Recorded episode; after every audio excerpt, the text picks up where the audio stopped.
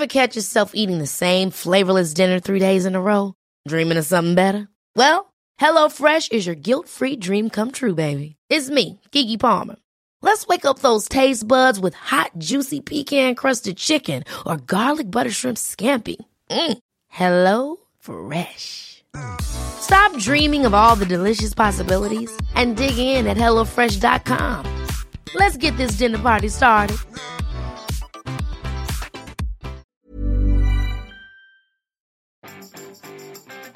Vous avez passé un week-end pluvieux mais un week-end heureux Bonjour, bonjour, bonjour, bonjour, c'est Bertrand, votre coach web. Bienvenue dans ce nouvel épisode du podcast, épisode 440. J'espère que vous avez la forme, l'énergie, la patate et oui, nous sommes lundi matin, alors peut-être certains d'entre vous sont en vacances, d'autres sont au boulot, d'autres sont dans les transports, d'autres promènent leurs chiens, d'autres font du sport, je ne sais pas, dites-moi ce que vous faites d'ailleurs, hein, dites-moi sur quoi vous travaillez, ça m'intéresse.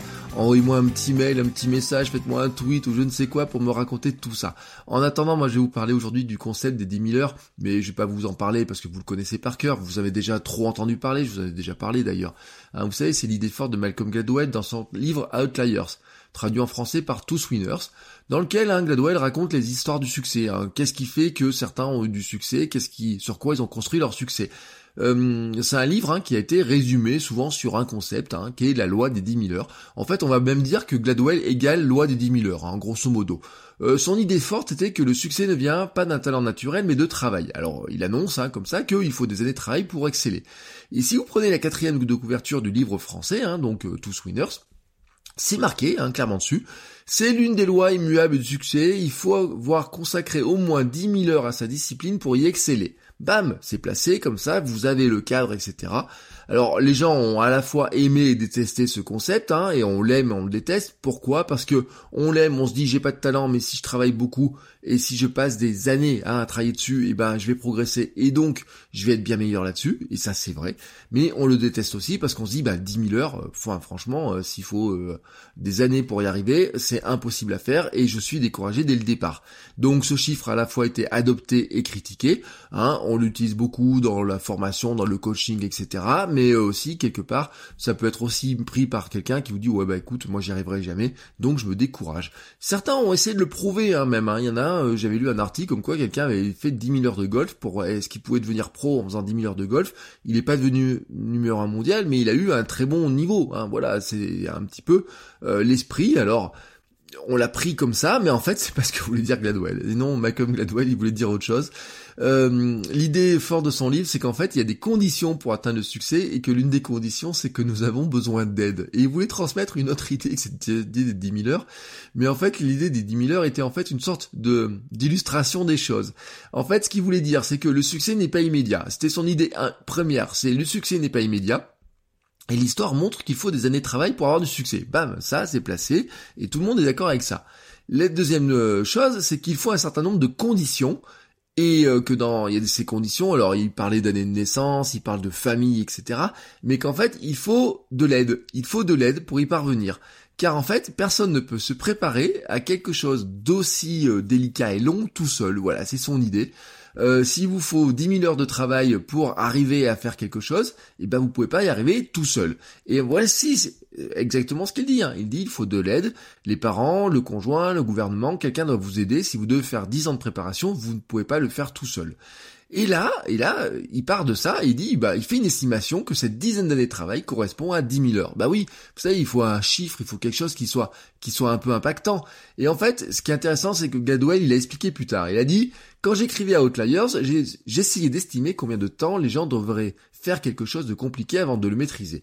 J'ai donc écrit cela dans un chapitre de mon livre et je n'y ai pas pensé, je ne pensais pas que c'était si important.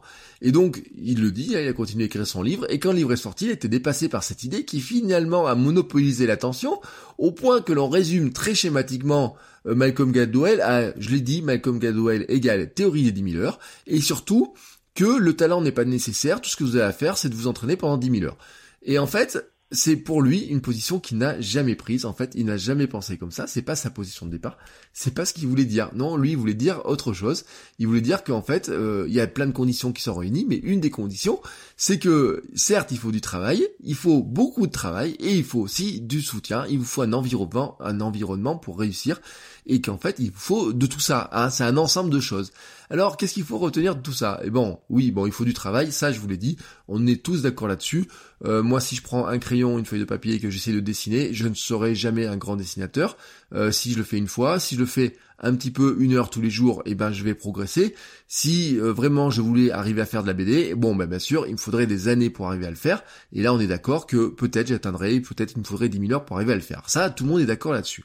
La deuxième chose, c'est que c'est ce que dit Gladwell aussi, c'est que quand vous livrez euh, n'importe quelle création au public, elle ne vous appartient plus du tout. En fait, l'idée, elle est consommée, intégrée, digérée, partagée, déformée, mais en fait, elle a sa propre vie. Elle va être partagée, quelqu'un d'autre va reconstruire des choses dessus, etc. Et parfois, bah, va être très différent de ce que vous vouliez exprimer. Gladwell dit lui-même, hein, euh, une fois que vous avez écrit quelque chose, il ne vous appartient plus, il appartient à votre lecteur. Euh, voilà, donc c'est voilà, vous avez sorti votre livre, bah c'est fini. C'est le votre lecteur qui euh, qui en fait ce qu'il veut. En tant que producteur de contenu aussi, on peut retenir que bah, bien que vos amis et votre famille puissent vous soutenir dans votre travail, hein, voilà, euh, le travail ingrat hein, que vous devez faire aussi pour vous aller au succès, c'est de promouvoir son travail. En fait, c'est aussi ce que disait Gladwell, c'est que euh, ça peut prendre un an, deux ans, parfois plus, mais vous devez faire le travail ingrat de promouvoir votre travail, c'est-à-dire que vous devez travailler sur votre art, hein, au sens large, on va dire, mais vous devez aussi promouvoir votre art.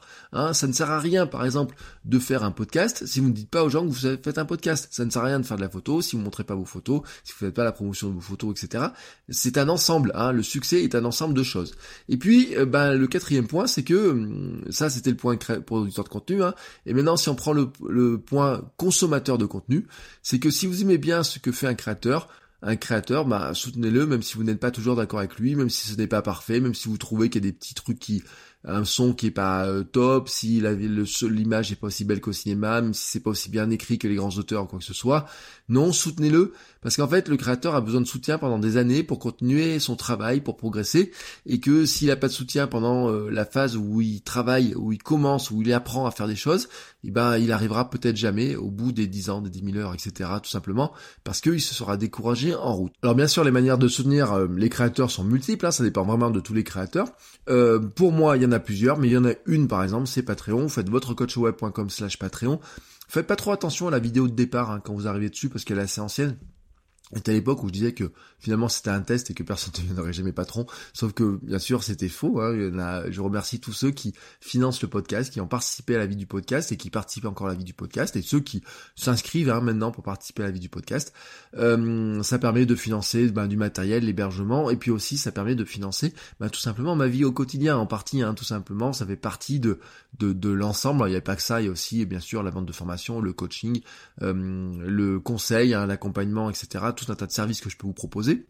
Mais sur Patreon, euh, je vous fais par exemple des épisodes de podcast privé et puis je vous donne des avant-premières et même des bonus, hein, voilà, des, petites choses comme ça. Et par exemple, ce week-end, j'ai fait un épisode privé pour euh, expliquer la suite, hein, ce qui allait se passer un petit peu dans la suite de, euh, de votre coach web et notamment un projet qui est en train de se mettre en route. et ben, quand on regarde, quand on pousse un petit peu la porte, et ben, il y a d'autres choses derrière qui se préparent et notamment des choses dont j'avais parlé cet été. Voilà, je vous en dis pas plus. tout ça se passe sur votrecoachweb.com slash Patreon pour soutenir. Euh, et nous, en attendant, on se retrouve demain pour un nouvel épisode. Ciao, ciao les créateurs et très belle journée à vous.